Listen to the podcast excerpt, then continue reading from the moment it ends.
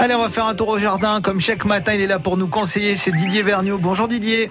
Bonjour à vous tous. On parle de l'estragon aujourd'hui.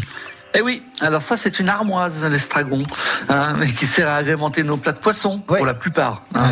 Et, euh, alors vous savez qu'elle servait au Moyen-Âge aux pèlerins, qui le mettaient dans leurs dans leurs sandales pour protéger leurs orteils agressés par la caillasse des, des chemins. Ça, c'est- eh oui, eh oui, eh oui. hein. Ils glissaient quelques feuilles comme ça là, pour se protéger. Euh, Bon, voilà, bon, il y a que la foi qui sauve. Bon. Euh, on est- on pas là, on n'est pas là pour vérifier. Bon, alors les racines d'estragon euh, souffrent de paresse. Il faut toujours planter après les gelées dans un sol frais, bien émi- émietté, Ouais. afin qu'elles puissent euh, s'enfoncer sans peine dans le sol.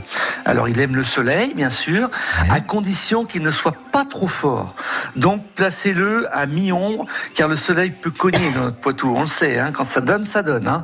Alors euh, quand arrivent les gelées aussi, vous coupez les tiges à quelques centimètres du sol et vous recouvrez la plante de, de- de feuilles mortes ou de terreau, parce que le froid le tue. Si vraiment on a un froid, un froid très prononcé, il peut ne pas euh, s'en échapper.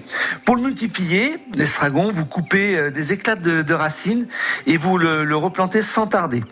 Après le 15 juillet, il n'aura plus le temps de s'installer pour euh, résister à l'hiver. Donc euh, on plante encore tout le mois de juin, après c'est fini. Ouais.